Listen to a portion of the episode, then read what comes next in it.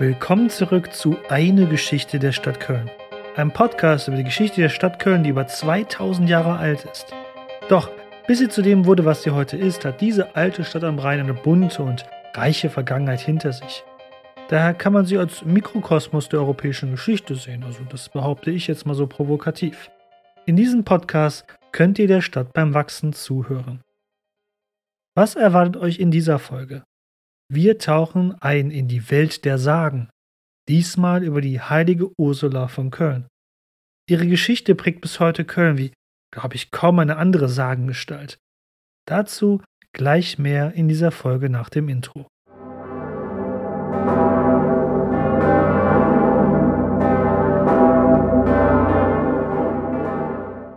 In der letzten Folge haben wir uns mit zwei Persönlichkeiten des späten vierten Jahrhunderts aus Köln beschäftigt.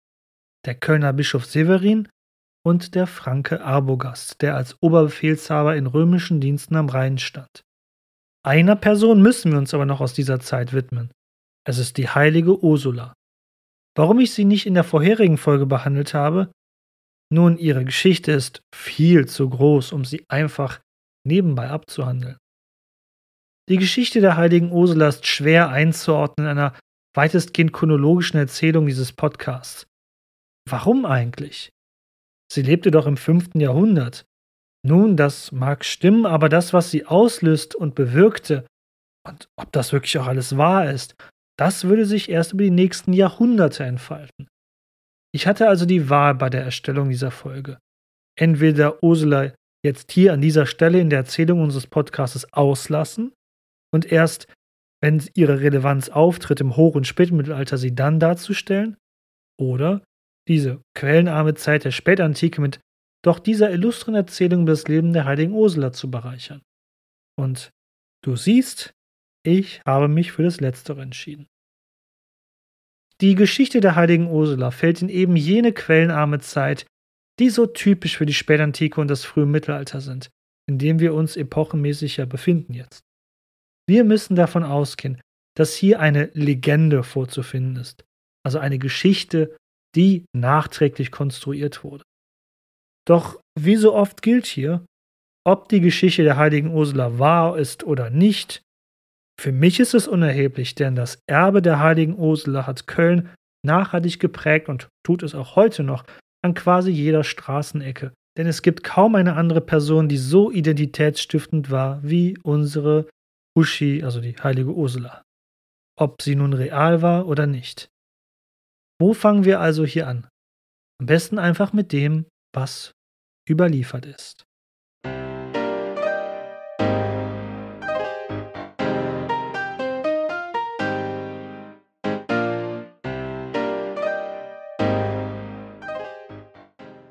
Also taucht ein mit mir erneut in die Zeit um das Jahr 400.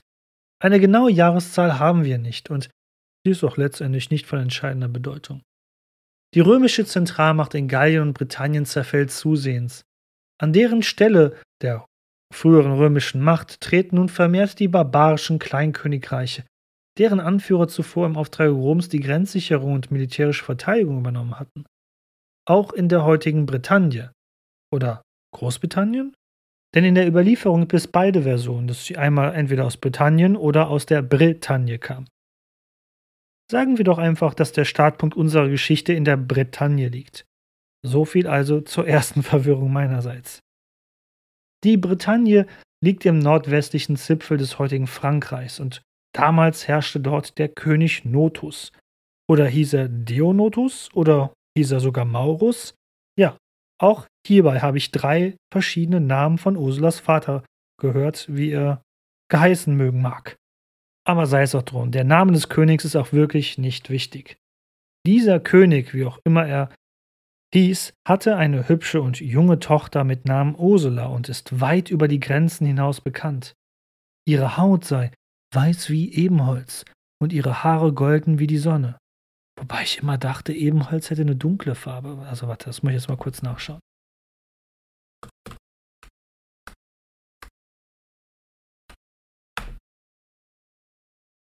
Tatsächlich, Ebenholz ist dunkel. Komisch, naja. Vielleicht äh, ein Übersetzungsfehler oder sowas. Machen wir doch einfach weiter. Natürlich buhlen die barbarischen Fürsten der Region in der Bretagne um die hübsche Tochter. Viele machten Ursula den Hof, aber immer wieder wies sie selbst persönlich ihre Verehrer ab. So auch den jungen Prinzen Eterius, Sohn eines barbarischen Königs in Britannien, also diesmal wirklich dort und nicht woanders. Denn die Römer hatten sich hier um das Jahr 400 herum von der Insel zurückgezogen und damit ein Machtvakuum geschaffen, welches die barbarischen Stämme ausfüllten. Interessant ist daher, dass Eterius einen lateinischen Namen hat, aber sei es auch wieder drum, es ist ja nur eine Sage. Eterius ist zwar ein feiner und netter Kerl und er gefiel Ursula auch, aber er war nun mal ein Heide und nicht wie sie selbst, also Ursula, eine tiefgläubige Christin. Daher sagte Ursula auch zu diesem feinen Kerl: Nö, dich will ich nicht. Die Ablehnung durch Ursula machte Eterius so wütend, dass er zu seinem königlichen Vater ging und ihn überzeugte, Ursulas Vater mit Krieg zu drohen, sollte er nicht die Hand seiner Tochter für Eterius hergeben. Nicht dachte Tinder sei schlimm, naja. Sich der völligen militärischen Unterlegenheit bewusst, flehte Ursulas Vater seine Tochter an, doch bitte der Ehe einzuwilligen. Ein Traum gab Ursula dabei die Inspiration, aus der Zwickmühle zu kommen. Sie willigte eine Hochzeit mit diesem Königssohn aus Britannien ein, aber, und das ist wirklich ein dickes Aber, sie stellte Bedingungen, bevor die Hochzeit gefeiert werden könnte. Erstens, ihr künftiger Gatte Eterius muss natürlich umgehend zum christlichen Glauben konvertieren und sich taufen lassen. Ja, so weit, so gut, das ist ja nicht schwer. Aber jetzt kommt es. Mit der Heirat solle erst drei Jahre gewartet werden. Denn Ursula wollte vorher eine quasi große, jedoch fromme Junggesellenabschiedsfeier machen, also auf Pilgerfahrt gehen. Und zu meiner eigenen Überraschung, Eterius ist einverstanden. Auf ihre auf drei Jahre lang ausgelegte Junggesellenabschiedsfeier nimmt Ursula zehn weitere Jungfrauen als Freundinnen mit. Mit elf Booten stechen sie in See. Jedes Boot wird jeweils von einer Jungfrau angeführt. Später wird die Zahl der Jungfrauen von 11 auf 11.000 erhöht werden, aber wieso? Ach, dazu kommen wir noch. Die elf Schiffe fahren also durch die Nordsee, denn die sind ja in der Bretagne gestartet.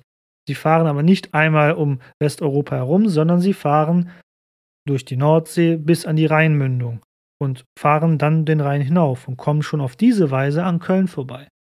Das Ziel dieser Damen ist jedoch Basel in der heutigen Schweiz, also der letzte Ort, wo man den Rhein per Schiff befahren kann. Von dort aus reisen sie über das Land weiter über die Alpen nach Rom. Und dort in Rom treffen die Jungfrauen dann auf den Papst Kyriakos, der so beeindruckt ist von der Frömmigkeit dieser Damen, dass er sich kurzerhand der Reisegesellschaft anschließt und sogar sein Bischofsamt als Papst aufgibt. So inspirierend ist wohl Ursulas Frömmigkeit, dass sich auch mehrere Bischöfe und Kardinäle der Reisegruppe anschließen. Also Sachen gibt's, glaubt mir ja fast gar nicht. Auch dazu gibt es später Gründe, die ich noch erläutern werde. Nun macht sich diese illustre Pilgergemeinschaft auf dem Nachhauseweg zur Bretagne, denselben Weg zurück, wie sie hergekommen waren. Doch im Rheinland hatte sich die Lage in der Zwischenzeit deutlich verschärft. Denn die Hunnen sind ins Rheinland eingefallen, oh Schreck, und haben mittlerweile fast alles verwüstet. Die Stadt der römischen Provinz Obergermanien, Mainz, war nur knapp der Zerstörung durch die Hunnen entgangen. Dort war der Legende nach auch der zukünftige Ehemann Eterius zu Ursula gestoßen, der es einfach nicht mehr ohne sie aushalten konnte. Und sich auch der Reisegruppe anschloss. Natürlich schliefen Eterius und Ursula in getrennten Kabinen, denn noch waren sie ja nicht verheiratet. So reiste man also gemeinsam weiter den Rhein hinab. Doch nun belagerte dieses Reitervolk der Hunnen aus der asiatischen Steppe unser geliebtes Köln. Ähnlich wie früher die Germanen konnten die Hunnen die mächtigen Stadtmauern des römischen Kölns nicht überwinden. Als die Schiffe der Ursula und ihrer Gefährtinnen auf dem Rhein vorbeifuhren, waren sie den Hunden ein willkommenes Opfer, endlich nach all der Warterei die eigene Blutgier auszuleben. Zum Erstaunen der Kölner schickte sich Ursula sogar selbst an, mit ihren Schiffen vor Köln anzulegen, also direkt bei den Hunnen, die die Stadt ja belagerten. Die Bürgerinnen und Bürger der Stadt waren entsetzt und riefen und winkten der Gruppe von den Stadtmauern zu, bitte nicht hier in Köln anzulegen, also, also vor Köln anzulegen. Denn die Gefahr war ja wirklich zum Greifen nah. Warum tat Ursula also das? Warum befahl sie, mit ihren Schiffen vor Köln anzulegen und sich damit auf kurz oder lang in die Hände der marodierenden und auch heidnischen Hunden zu begeben? Es war wieder mal ein Traum, der Ursulas Handeln bestimmte. Ein Engel war ihr in der Nacht zuvor erschienen und hatte ihr befohlen, so zu handeln. Der Engel hatte natürlich kein Aufhebens darüber gemacht, dass Ursula und ihre Gefährtin auf diese Weise ihr Martyrium erleiden würden.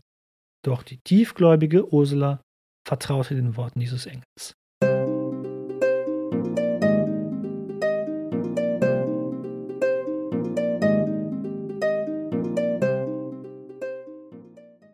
Die Hunnen trauten ihren Augen kaum, als die weitestgehend weibliche und junge Reisegruppe direkt vor ihnen anlegte.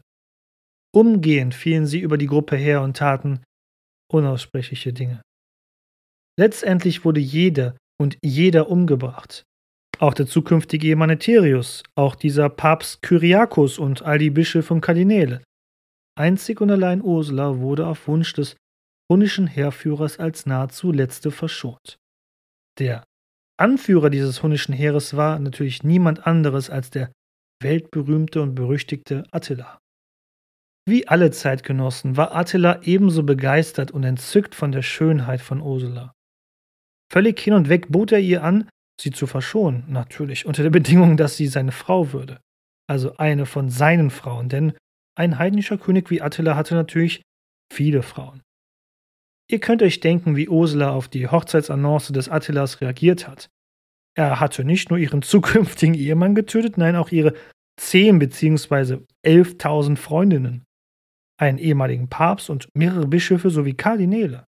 Und sie, eine strenggläubige christliche Adelige, sollte einen fremden und heidnischen Barbaren heiraten? Niemals.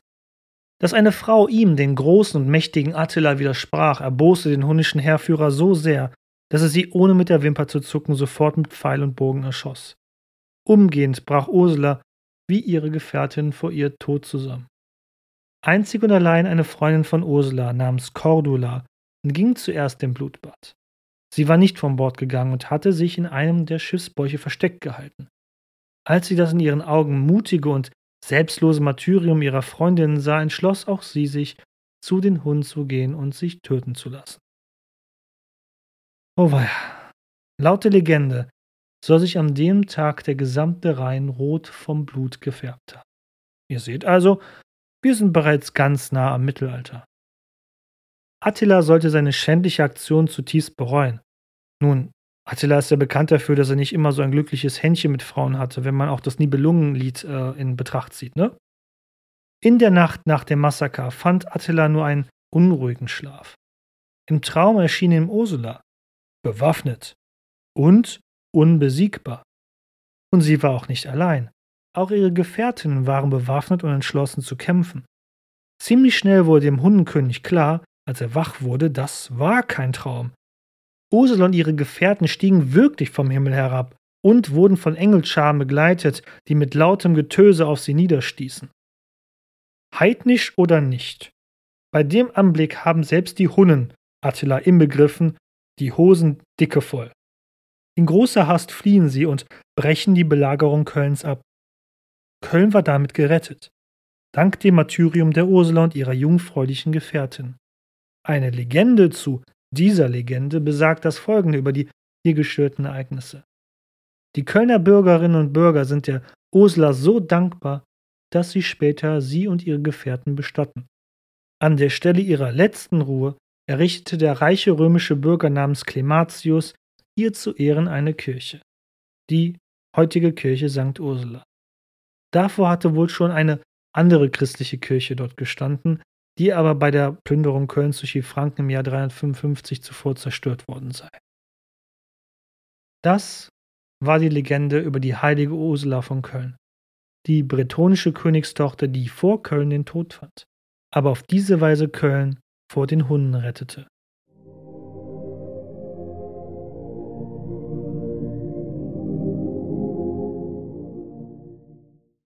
Dass dies hier eine Legende ist, das ähm, sollte hoffentlich jedem klar sein. Aber mein Gott, ihr könnt auch gerne daran glauben, wenn ihr möchtet. Wirklich niemand aber zweifelt heutzutage daran, Das dürfte euch bestimmt auch aufgefallen sein, denn einige Details in dieser Geschichte passen einfach nicht zusammen. Eine kurze Übersicht. Viele Versionen von dieser Legende reden von 11.000 Jungfrauen, die sich auf diese Reise begaben. Also, sorry. Das ist absolut unmöglich zu dieser Zeit und eine völlig übertriebene Zahl. Wahrscheinlich ist hier ein Übertragungsfehler beim Kopieren ihrer Geschichte schuld daran. So wurden aus elf Jungfrauen umgehend 11.000 Jungfrauen. Zu einer anderen These, warum man die Zahl auf 11.000 erhöhte, nun dazu komme ich gleich noch. Auch dieser Papst, der Kyriakos hieß, den hat es nie gegeben. Zwar ist die genaue Chronologie, wer genau wann Papst war, wohl eine ewige Aufgabe für die Historikerinnen und Historiker in den vatikanischen Archiven, aber dieser Papst dürfte wohl freilich frei erfunden sein.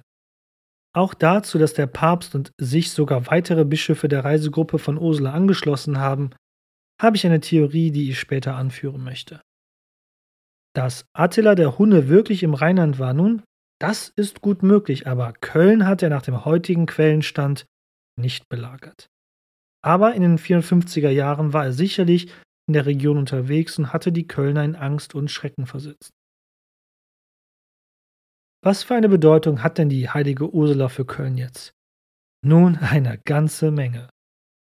Habt ihr euch schon mal das Logo meines Podcasts angeschaut? Er zeigt das Wappen der Stadt Köln. Es zeigt zwei Adler und ein Wappenschild in der Mitte. Dieses Wappen wird seit mindestens über 700 Jahren in der Form verwendet, also seit dem späten Mittelalter im 15. Jahrhundert. Die beiden stattlichen Adler verdeutlichen Kölns Status als freie Reichsstadt im sogenannten Heiligen Römischen Reich Deutscher Nation. Aber dazu kommen wir noch viel, viel später hier in diesem Podcast. Was uns vielmehr interessieren sollte, ist der Wappenschild in der Mitte. Er zeigt drei Kronen. Wofür sie stehen nun, auch das werde ich euch später erst erzählen, denn wir wollen ja hier nichts spoilern. Unter diesen goldenen drei Kronen finden sich nun elf, ähm, ja, was eigentlich? Also manch einer nennt sie Flammen, der andere Tropfen und die anderen aufgrund des Martyriums sogar Tränen. Ungeachtet dessen stehen diese elf Tränen für die heilige Ursula und ihre Gefährtinnen. Da sie Köln einmal vor großer Gefahr gerettet hatte, war sie im Laufe der Zeit zu einer Schutzpatronin der Stadt avanciert. Was auch mir neu war, ist, dass diese Tropfen auch Hermelinschwänze darstellen könnten. Und diese Hermelinschwänze sind ebenfalls im Wappen der Bretagne, der Heimat der heiligen Ursula, zu finden. Übrigens bis heute. Wer jetzt gut zugehört hat, wird jedoch merken, zwischen der ersten urkundlichen Erwähnung des Kölner Stadtwappens und dem 5. Jahrhundert, in dem wir uns derzeit befinden, liegen gut 1000 Jahre. Die Legendenbildung über die heilige Ursula hatte mehrere Etappen nämlich vollzogen durch die Jahrhunderte. Ihr wisst ja, die Jahrhunderte sind allesamt sehr quellenarm in der Spätantike und im Frühmittelalter. Das heißt, wir haben kaum bis gar keine gesicherten schriftlichen Überlieferungen aus dieser Zeit. Dennoch lässt sich die Entwicklung der Verehrung der heiligen Ursula in sehr groben Zügen doch rekonstruieren. Ab dem 8. Jahrhundert, also lange Zeit nach dem Ende Roms hier am Rhein, verbreitet sich die Legende über Ursula in ganz Europa und wird immer weiter ausgeschmückt. Urkunden, in der Literatur und sogar in Kalendern wird ihre Geschichte immer häufiger erwähnt. Ab dem 9. und 10. Jahrhundert erhält Ursula dann ihren Namen, also Ursula. Ja, ihr habt richtig gehört, davor war sie eine namenlose bretonische Adlige, die mit ihren Gefährtinnen den Märtyrertod vor Köln gefunden hat. Dass die Wahl des Namens auf Ursula fiel, ist auch hierbei kein Zufall, denn der Name ist auf Lateinisch die Verniedlichungsform von Bären. Sicherlich als Hinweis darauf, dass Ursula mutig wie eine Bärin den Hunden getrotzt und das Martyrium akzeptiert hatte. Dann im Jahr 1106 wird Köln ein weiteres Mal erweitert, das erste Mal seit spätantiker Zeit. Bei Bauarbeiten für diese neue Stadtbefestigung nahe der Kirche St. Ursula, die damals außerhalb der Stadt noch gelegen hatte, stieß man auf ein römisches Gräberfeld. Was natürlich keinen Hörer meines Podcasts überraschen sollte, denn die Römer hatten ihre Toten ja stets außerhalb der Stadt begraben. Als die Stadt also zu dem Zeitpunkt im Mittelalter über die alten römischen Stadtgrenzen hinauswuchs, war es ja klar, dass man auf diese Gräber stoßen würde. Irrtümlicherweise hielt man die gefundenen Knochen für die Überreste der heiligen Ursula und ihrer Gefährten. Denn So nah an der Kirche, wo die heilige Ursula ihr Martyrium gefunden haben soll? Das kann doch kein Zufall sein. Dass Kölnerinnen und Kölner aber nicht nur heilig, sondern auch ähm, sehr pragmatisch sein können, das sollten wir alle wissen, denn für diese kam dieser Fund von all den Knochen ihrer antiken, aber bereits langen toten Mitbürgerinnen und Mitbürger äußerst recht. Der Glaube an die göttliche Wirkkraft von Reliquien, also Gegenständen oder noch besser sterblichen Überresten von christlichen Heiligen, befand sich in dieser Zeit des Mittelalters im christlichen Abendland auf dem Höhepunkt. Und so grub man, man mag es ja kaum glauben, die Knochen Schritt für Schritt aus. Köln wurde damit zu einem der größten Handelsplätze für Reliquienhandel und vielleicht sogar der größte. Ich habe jetzt keine genauen Statistiken dazu. Und auf diese Weise hat Köln damit die Reliquienverehrung im gesamten christlichen Europa wie kaum eine andere Stadt gefördert. Italien, Spanien, Portugal sind Länder, wo die Verehrung der Ursula einen großen Anklang bis heute findet. Wäre das nicht genug, ist Ursula die Patronin der Tuchhändler und für die Menschen in Tirol sogar angeblich für das Wetter zuständig. Also wenn die noch, also als sie damals noch katholisch waren, ich weiß gar nicht, ob die heute noch katholisch sind. Der Orden der Ursulinen, in Köln allen bekannt, gründete sich im Jahr 1535 in Brescia in Norditalien. Die Ursulinen förderten und fördern die Erziehung und Bildung von Mädchen auf der ganzen Welt. Damals, in der frühen Neuzeit, etwas echt Außergewöhnliches. In Köln gründeten die Ursulinen eine Mädchenschule im Jahr 1639 und leiteten sie über 350 Jahre lang, also bis ins Jahr 1988, also sehr nah bis in unsere Zeit. Diese Mädchenschule besteht übrigens bis heute, nur eben jetzt in der Trägerschaft des Erzbistums Kölns, aber weiterhin katholisch. Aber was die Knochen da anging, die man um die Kirche St. Ursula gefunden hat, einige Stimmen des Misstrauens waren natürlich schon vorhanden damals. Viele der gefundenen Knochen gehörten eindeutig zu Männern. Um das zu erkennen, dafür musste man kein Forensiker sein im Mittelalter. Das hat man ja an der Beckenstellung und den Knochenformen sehen können. Aber es waren doch nur angeblich Frauen gewesen, die auf die Reise mit Ursula gegangen sind. Wie konnte es denn daher so viele männliche Skelette geben? Prustekuchen, sagten die Anhänger der Verehrung der Ursula. Es waren doch reichlich Bischöfe samt des Papstes Kyriakos mit ihr gereist. Und waren es nicht nur lediglich elf Jungfrauen gewesen?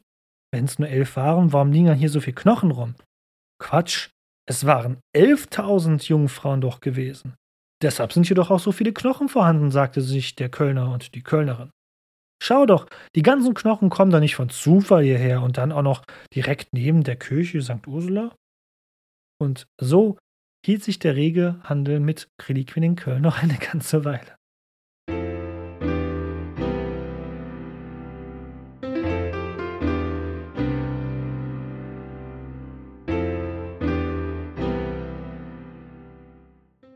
Ich weiß, ich habe hier in die Zeit weit vorgegriffen. Und das ist ja eigentlich ein sehr chronologischer Podcast hier. Aber der Reliquienhandel stellte für die Stadt Köln eine der vielen Quellen ihres Reichtums und des Wohlstandes im Mittelalter dar. Denn nicht nur Menschen, die diese Knochen ausbuddelten, vernieten an dem Geschäft. Goldschmiede, Juweliere, Künstler, Schreiner, Weber, Händler, Schneider, Kistenmacher, sie alle sorgten dafür, dass jede Reliquie wie etwas wirklich Fancyes aussah, das jeder gute Christ haben wollte. Knochen wurden mit Gold, Edelsteinen und in Tüchern dekoriert oder selbst in kostbare Schreine und Gefäße eingefasst. Ich denke, wir werden im Laufe dieses Podcasts nochmal ausführlicher über den mittelalterlichen Reliquienhandel in Köln sprechen, wenn wir dann chronologisch dort angekommen sind. Aber eigentlich ziemlich dreist könnte man meinen. Mit den Knochen der Bewohner Kölns aus römischer Zeit verdienen sich die Kölnerinnen und Kölner des Mittelalters eine goldene Nase. Sicherlich war auch hier wirklich unwissend auch der feste Glaube an die Legende dabei, aber bei manchen auch sicherlich ein ausgeprägter Sinn für Geschäfte.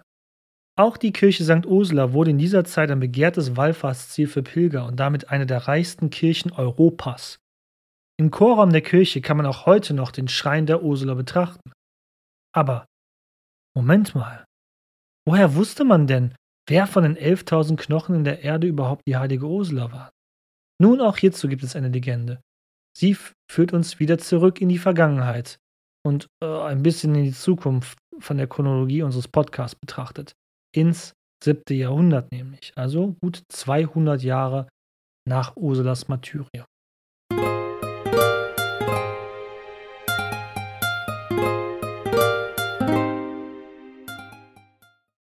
Der Kölner Bischof Kunibert, übrigens auch ein sehr bedeutender Kölner Bischof, zu dem wir noch ausführlicher dann sprechen werden, wanderte an einem Tag über das Gräberfeld mit dem Ziel, die Überreste der heiligen Ursula zu finden. Für sein Vorhaben feierte er zuerst einen Gottesdienst in der nahen Kirche St. Ursula, die ja eben jener Frau geweiht war, die er nun hier ehrenvoll bestatten wollte. Während Kunibert also seinen Gottesdienst abhielt, flog eine Taube in die Kirche hinein und landete auf seinen Kopf. Anders als bei den meisten Tauben endete dieses Ereignis aber nicht damit, dass sich der gute Bischof danach den Kopf waschen musste. Nein, die Taube wies dem Bischof den Weg zum genauen Ort von Ursulas letzter Ruhe. Ey, also frag mich nicht, wie die Taube das getan hat, ob die gesprochen hat oder mit ihrem Schnabel dahin gezeigt hat oder mit dem Flügel. Ich habe keine Ahnung, ich war ja auch nicht dabei. Aber in der Kirche unter einem Bodenplatte wurde Bischof Kunibert fündig und seitdem sind die Gebeine von Ursula in einem eigenen Schrein im Chorraum der Kirche aufgebahrt. Und was geschah mit den restlichen Knochen? Also mit denen, die nicht wie tausende andere von den Kölnerinnen und Kölnern an gutgläubigen Christen in aller Welt verkauft worden waren? Nun, diese Knochen der restlichen 11.000 und auch ihre Schädel sind in der goldenen Kammer in der Kirche von St. Ursula aufgebahrt bis zur Decke gestapelt. Ein wirklich spektakulärer Anblick. Als Kirche meines Gymnasiums, also als ich damals noch Schüler war, habe ich diesen Raum natürlich auch mehrmals zu Gesicht bekommen und ich muss gestehen, dass mir dabei immer noch was mulmig wird. Knochen hin oder her, sie alle gehörten einmal Menschen mit ihren Geschichten und ihrem Leben. Ich komme derzeit nicht mehr oft dorthin, aber Vielleicht schaffe ich es ja, irgendwann mal ein Foto davon zu machen und auf Instagram zu posten. Ich hatte es mal im Mai versucht, aber da war die Kirche leider geschlossen. Weil ihr wisst ja warum. Man, da, man soll ja Abstand halten und so. Die Kirche St. Ursula ist ebenfalls atemberaubend. Klar, ihr Gebäude stammt aus einer späteren Bauzeit, aber sie ist dadurch immer noch eine der ältesten Kirchen der Welt, die an der gleichen Stelle bis heute in Betrieb sind. Ähnlich wie St. Gerion. Gut, das war die Folge über die heilige Ursula und das, was sie für Köln bewirkte oder eher gesagt, was ihre Legende bewirkte.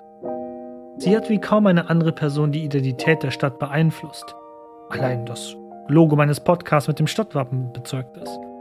Ihr Vermächtnis sorgte unter anderem dafür, dass Köln als eine heilige Stadt gesehen wurde in späterer Zeit. Geweiht durch ihr Blut und das der 11.000 Jungfrauen, die vor der Stadt ihr Martyrium erlitten haben. Manch einer mag das heutzutage befremdlich finden, das kann ich auch verstehen. Aber über viele Jahrhunderte fand dies eine große Beachtung, weit über die Grenzen Kölns hinaus in einem christlich geprägten Kontinent. Für den eigenen Glauben zu sterben, nun, das war eben für das christliche Abendland des Mittelalters eine der größten Taten, die man machen konnte. Und natürlich hat die heilige Ursula, genau wie Agrippina, Agrippa, Postumus, Konstantin und alle anderen großen Persönlichkeiten der Kölner Stadtgeschichte, ihre eigene Statue am Turm des Kölner Rathauses.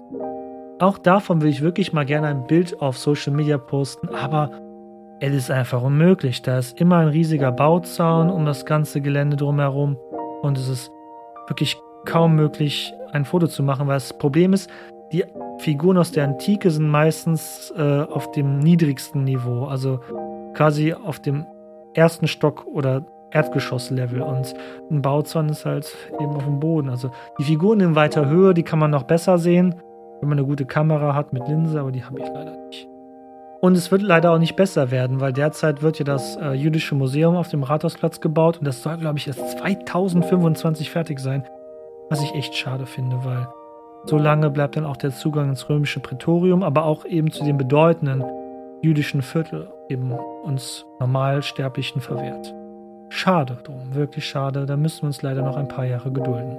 Oder du hörst diesen Podcast weit in der Zukunft, hey, und besuch das ähm, Jüdische Museum auf dem Rathausplatz. Ich kann es wirklich nur empfehlen.